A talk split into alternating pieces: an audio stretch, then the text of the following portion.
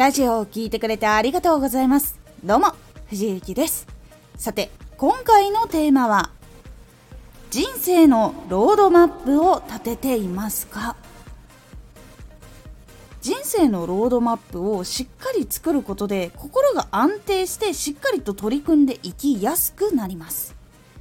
このラジオでは毎日16時、19時、22時に声優だった経験を活かして初心者でも発信上級者になれる情報を発信しています。それでは本編の方へ戻っていきましょう。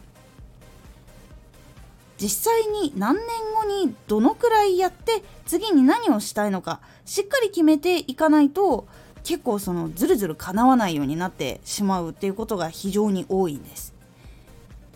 年数っていうのは大体でいいです。ここ確定するのができる人もいるしできない人もいます、まあ、例えばその3年後にこれができなかったらやめるっていう風に決めている人とかもいます。結構そのロードマップが大事な理由っていうのは次に何をしていく次に何をしていくだからこの成功にたどり着くっていう道筋がない状態だとやっぱずっと同じ環境でその自分の能力もどこ磨いたらいいか分かんないしやっているつもりになってしまうことが非常に多いんです。やっぱ作品っていうのは他の方の目に触れるからこそなんかもっと成長したねとかいう風になっていかないといけない部分っていうのも実際にはあるので今と同じままでいてくれる人っていうのはいるんですけどやっぱそれだと限られてしまうチャンスっていうのもあるのでやっぱ大きくなっていったりとか達成をし続けることが大事っていうのもあったりします。で実際にやりたいことがあるのに時間人生の時間も決まっている中でお金も決まっている中でなかなか進めない時間でそれが特に苦しいわけでもなくっていう感じでなんかのぺーと続いてしまうのは結構もったいないと思う時が後々に来るっていうのもあるので人生のロードマップは結構設定しておくのがいいと思います。決める時にポイントとするのはゴール地点。これを人生死ぬまでに叶えたいっていうもの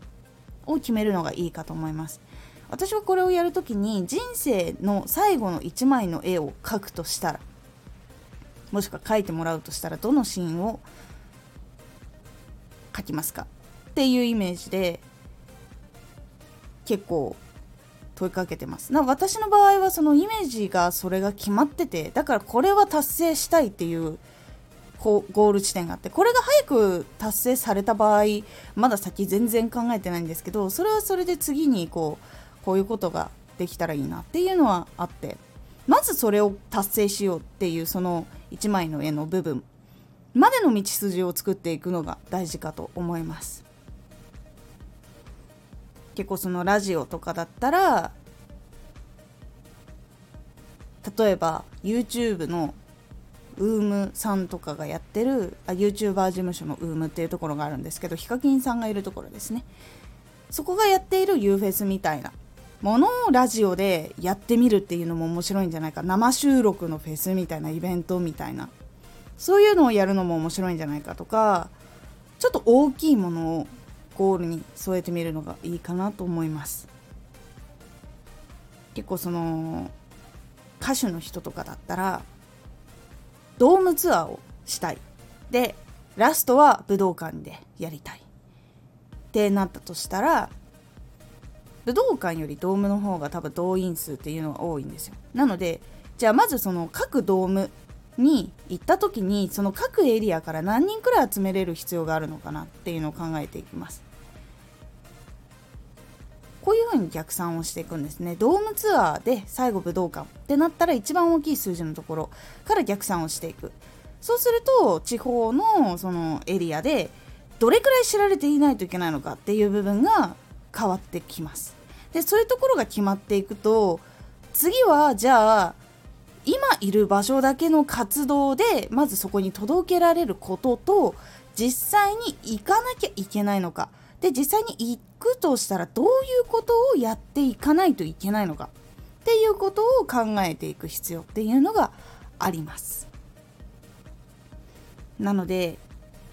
そういうふうに逆算をしていくことで自分が人生でどういうことをやっていかないといけないのかどういうことに目を向けておかないといけないのかっていうのが分かりやすくなります。そうすると結構その最初は大雑把に決めてそこからこうできるだけ間の細かいところを決めていくと次はこれ次はこれ次はこれをやっていかないといけない。でこれで今つまずいている。これを解決するためにはどうしたらいいのかっていう風になっていくので次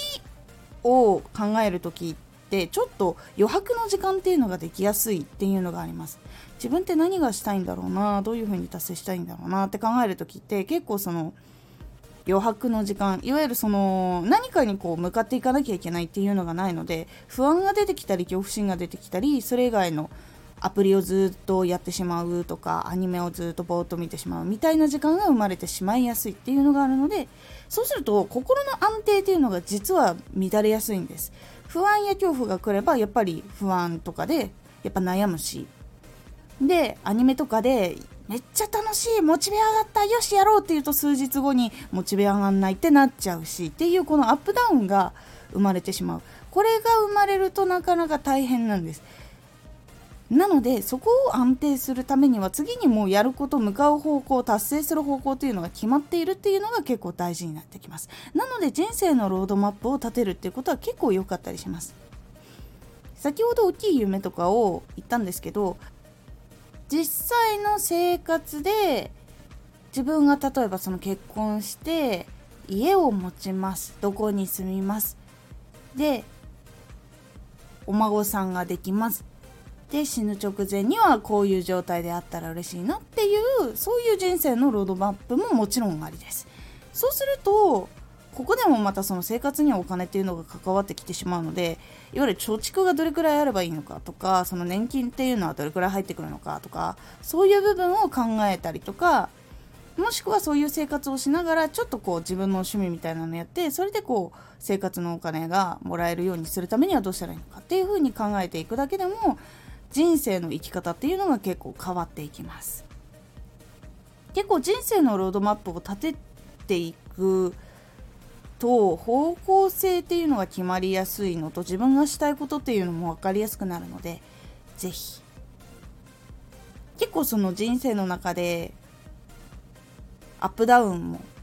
ちょっと少なくはなるので病む時間っていうのも少しは減ると思いますので是非試してみてください。今回のおすすめラジオ。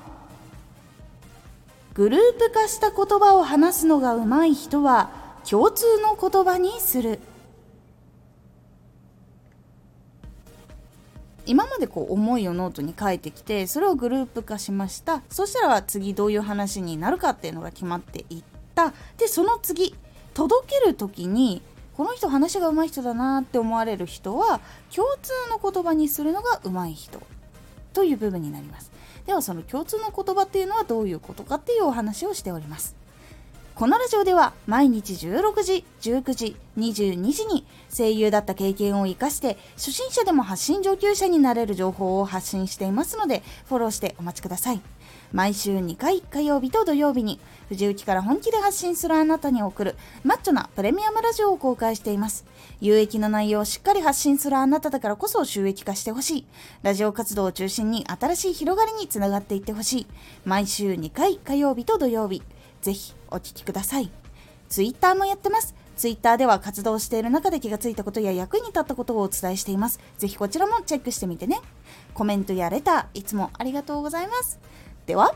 また